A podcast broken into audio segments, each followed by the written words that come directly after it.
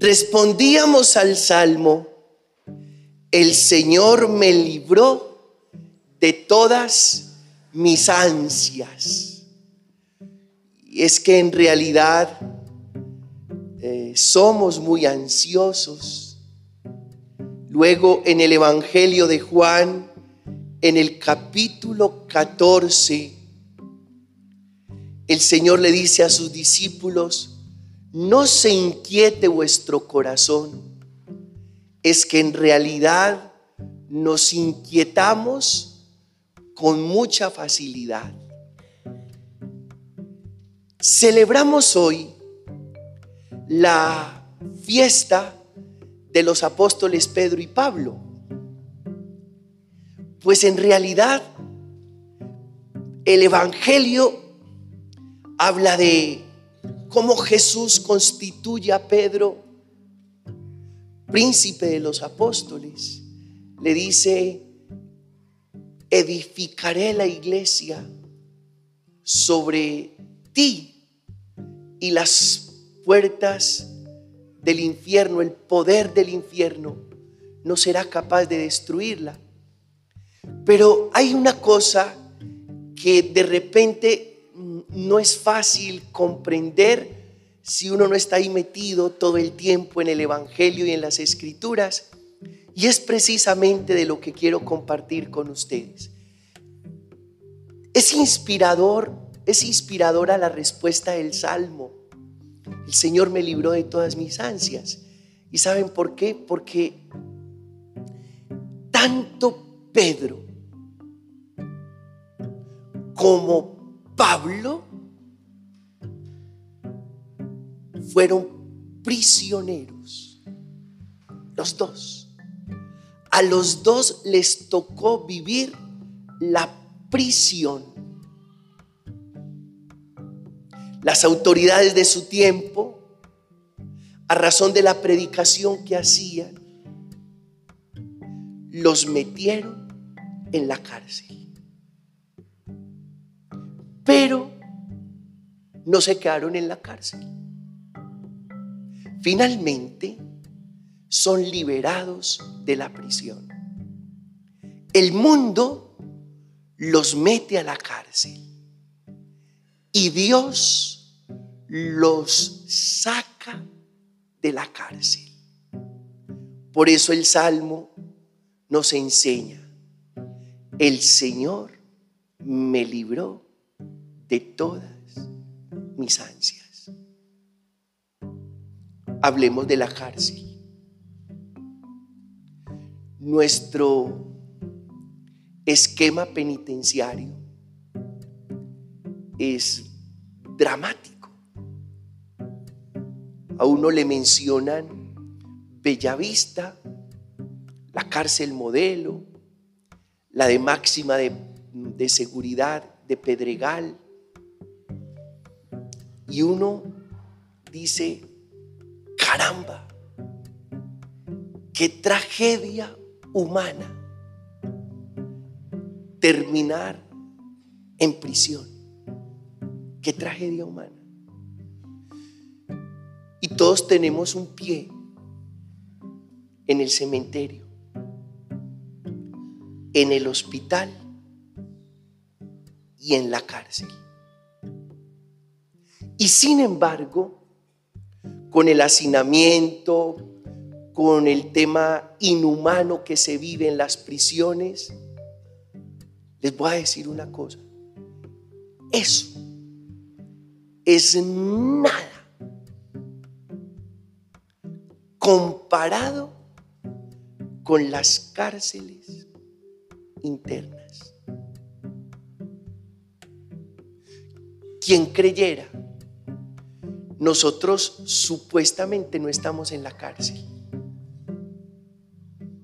Pero puede ser que estemos viviendo internamente prisiones que nos producen un drama y una tragedia peor que la cárcel física. Les cuento, Alguna vez llevé las niñas del colegio donde yo sirvo a un convento de clausura. Y en los conventos de clausura es muy curioso, cuando uno va a visitar las hermanitas, uno entra a un pequeño salón, hay una reja y ellas entran a otro salón a recibir la visita y la visita pues la separa unos lingotes de hierro. Una de mis alumnas le preguntó a una de las monjitas, hermanita, ustedes porque están encerradas. Y la hermanita, muy sabia, le respondió, estas rejas no son para nosotros, estas rejas son para ustedes. ¿Ustedes creen, niñas, que las encerradas somos nosotros? No. Las encerradas de pronto son ustedes. Porque de rejas para adentro se vive en una eterna libertad. De rejas para adentro se vive en una eterna libertad. Uno a veces cree que las rejas son para el otro y de repente las rejas las está viviendo uno. Por eso, si el Salmo nos enseña que Dios nos puede librar de todas nuestras ansias, yo quisiera compartir con ustedes cuáles son nuestras cárceles, nuestras prisiones internas. La primera de ellas, la soberbia. La soberbia que nos hace creer que solos somos capaces.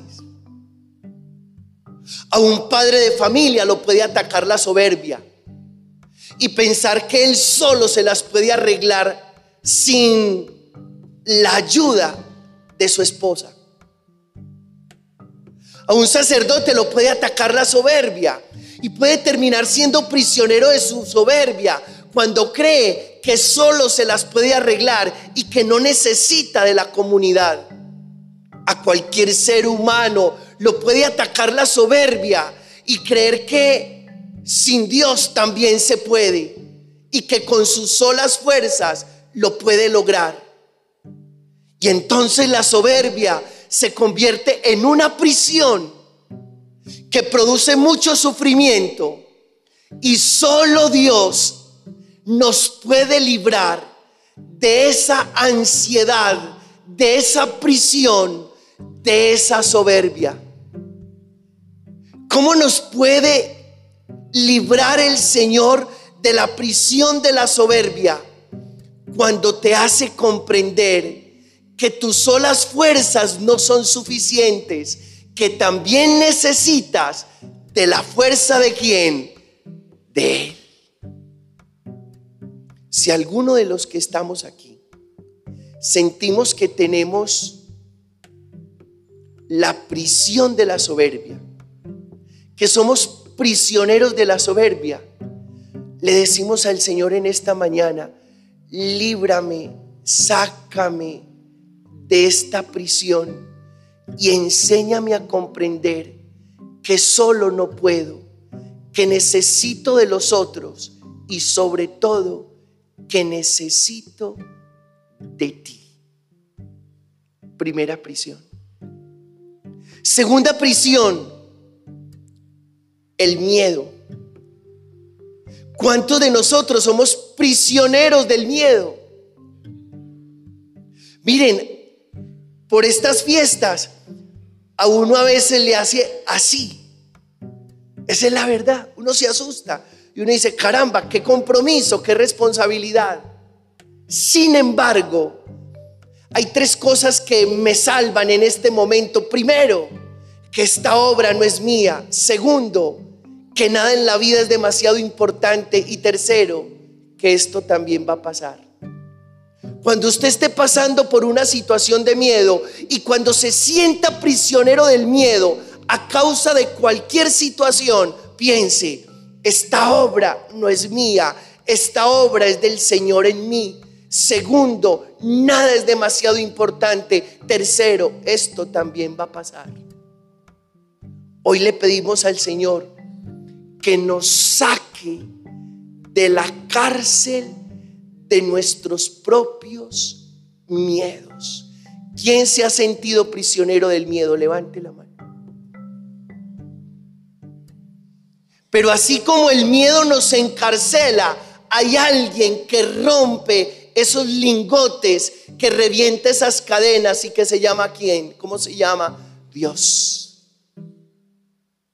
Tercera cárcel, el orgullo. Esa es otra cárcel. El orgullo. Y el orgullo que no es otra cosa más que creerse mejor, más superior a los demás. Y esa cárcel también produce sufrimiento, porque toda prisión genera sufrimiento humano, toda prisión. Y a veces somos prisioneros del orgullo, porque no somos capaces de ver en el otro el talento, porque no somos capaces de ver en el otro las cualidades, porque no somos capaces de ver en el otro los valores y las virtudes. Y si alguno de los que estamos aquí nos sentimos prisioneros del orgullo, le decimos al Señor, Señor, líbrame de esta ansiedad que se llama orgullo. Reviente estas cadenas, abre la puerta de esta prisión y enséñame a comprender que no soy ni mejor ni más que nadie. Hay un una cuarta prisión que se llama hipersensibilidad emocional. Y esa también produce mucho sufrimiento. ¿Cuál es la hipersensibilidad emocional? Que a usted le dicen cualquier cosa y lo vuelve personal y lo desbarata y lo destroza y lo arruina interiormente y lo hace sentir mal y lo pone a llorar 15 días y le da puchero 20 y usted dice, ¿qué es esto? ¿Pero por qué me dijo esto? ¿Cómo es que me dijo esto? ¿Cómo me hizo esto? ¿Usted les ha pasado? Sí. Oh. Otra el puchero, el puchero, el puchero muy bravo uno vivir con una persona que le está haciendo pucheros ocho días, uno dice, ay, entonces, ¿qué hago? Y otra expresión de esa prisión es que a usted le dicen cualquier cosa, inmediatamente ¿qué? Explota. Esa es una prisión. Y produce mucho sufrimiento. Lo que llamamos que qué persona tan sentida en mi casa dicen, usted sí es huevo podrido. Y huevo podrido porque es que un huevo podrido se siente muy fácil. Por eso. Entonces ya usted sabe cuando una persona esté haciendo pucheros, usted le va a decir, eh, María mi hijo, usted sí es huevo podrido. Se siente más que un huevo podrido. Y esa es una prisión. ¿Saben por qué nosotros muchas veces construimos la prisión de la hipersensibilidad emocional?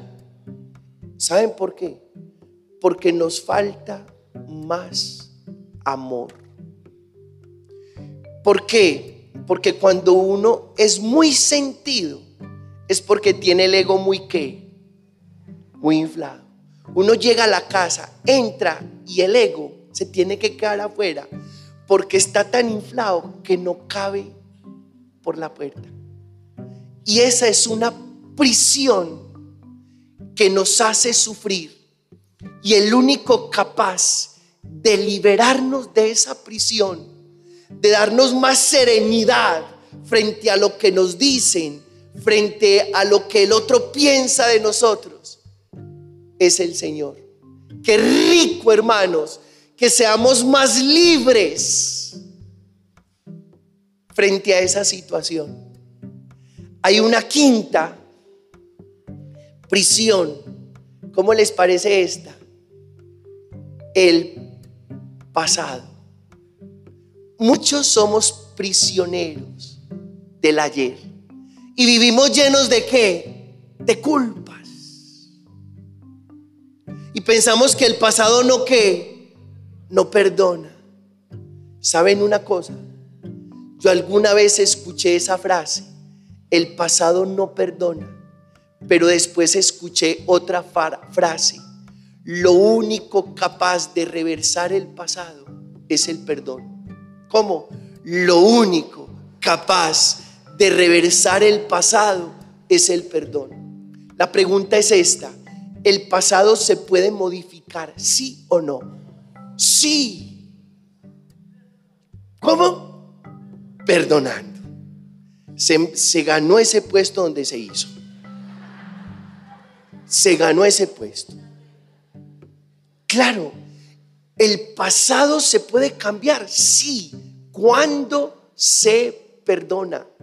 Mientras no haya perdón, el pasado se vuelve irreversible.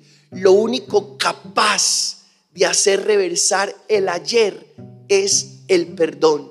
Si alguno de ustedes siente que está encarcelado en su pasado, que está patinando en el ayer, que es prisionero de las situaciones anteriores, pídale al Señor en esta Eucaristía que así como sacó a Pedro y a Pablo de la cárcel, lo saque a usted de la prisión del pasado. Otra prisión.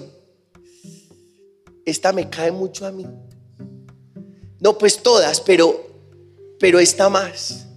Uno se vuelve prisionero de las prisas y los afanes. ¿A quién le pasa eso? Levante la mano. Ay, también. Ay, mire. Yo pensé que yo era el único aquí que uno corre y corre y corre. Yo por ahí le pedí una cita a un amigo hace un mes y todavía me está esperando. No me he podido reunir con él. Qué prisas, qué afanes. Yo le pido al Señor en esta Eucaristía que me saque de esa prisión. ¿Saben por qué? Porque nos puede pasar que algún día, o me puede pasar, que algún día me quiten el afán, me quiten la prisa. Una enfermedad bien dura le puede quitar a uno. Le dice, vea, ¿sabe qué? Va a 120, ahora vaya a 40. Y eso es la verdad. Qué rico que yo salga de esa prisión antes que la vida me obligue a soltar el acelerador. Y también los invito a ustedes. Qué rico que podamos librarnos de esas cadenas y salir de esa cárcel de prisas y afanes para que la vida no se nos convierta en una carrera, sino en un sabroso viaje. La vida puede ser una carrera. La vida puede ser un sabroso viaje. Hay otra prisión, séptima prisión. Oiga, esta también, no, pero es que qué cosa tan miedosa. El que dirán, Madre Santa, el que dirán, ¿qué van a decir? Que en el fondo es una prisión que se llama vanidad. Por vanidad nos termina preocupando muchísimo la opinión del otro. Y muchos vivimos encerrados en esa cárcel. Nos importa más el que dirán que lo que nosotros mismos podemos llegar a pensar. Nos importa más el que dirán que lo que nos diga nuestra propia conciencia. Hoy le pedimos a Jesús que así como sacó a Pedro y a Pablo de la cárcel, nos saque de la cárcel de la vanidad y el que dirán. Hay otra, ocho. No, son como 53, pero vea, solo estas poquitas. ¿Cómo les parece esta? La soledad. Es otra prisión. Porque además yo tengo que contarles, hermanos, por lo que la vida me ha permitido caminar, que la soledad no es real. La soledad es una sensación, una sensación, consecuencia de construir malas relaciones. Ojo, la soledad es una sensación, no es real. Es consecuencia de construir malas relaciones. Malas relaciones con quién? Con uno mismo. ¿Con quién? Con Dios. ¿Con quién? Con el entorno. ¿Con quién? Con los demás. Estamos destinados a la soledad, a la cárcel, a la prisión de la soledad, si no construimos buenas relaciones. Señor, sácanos de esa prisión y enséñanos a construir relaciones satisfactorias. Enséñanos a, a construir relaciones sanas. Nueve, ¿cómo les parece esta? La prisión de la avaricia. Que todos los días queremos tener un poquito más. Volvamos a levantar la mano a ver quién estamos ahí metidos. Pues Jessy no tiene ese problema, le damos gracias a Dios, no levantó la mano. Bueno, pero a todos nos pica eso, a todos. Tanto es, yo pongo este ejemplo, si usted trabaja en una compañía y el, el 11 del mes ya logró la meta, usted queda tranquilo. Hagamos otro poquito, quién sabe cómo nos va a ir el mes siguiente. Porque el ser humano no se llena con nada de lo de afuera. Y a veces, también a mí me pasa, hermano, ustedes dirán, el Padre aquí como pontifica y cómo será Él. No, igualito a ustedes. Tengo las mismas prisiones que tienen ustedes, pero tengo el mismo Dios que tienen ustedes para que nos dé la libertad. Hay una última prisión. Yo también así como me he empantanado aquí en esta predicación, esta así como que no me cae mucho a mí, la pereza. Y saben que es una prisión típica de las personas más jóvenes. Qué tan raro que los más jóvenes son más perezosos que los viejos. Qué tan raro. Y qué tan raro por lo siguiente, porque uno dice, pues el joven tiene más energía, está más nuevo, está sin estrenar. Pero ustedes han notado que uno le dice a un muchacho, ve vos, ¿por qué no vas y me haces un mandado?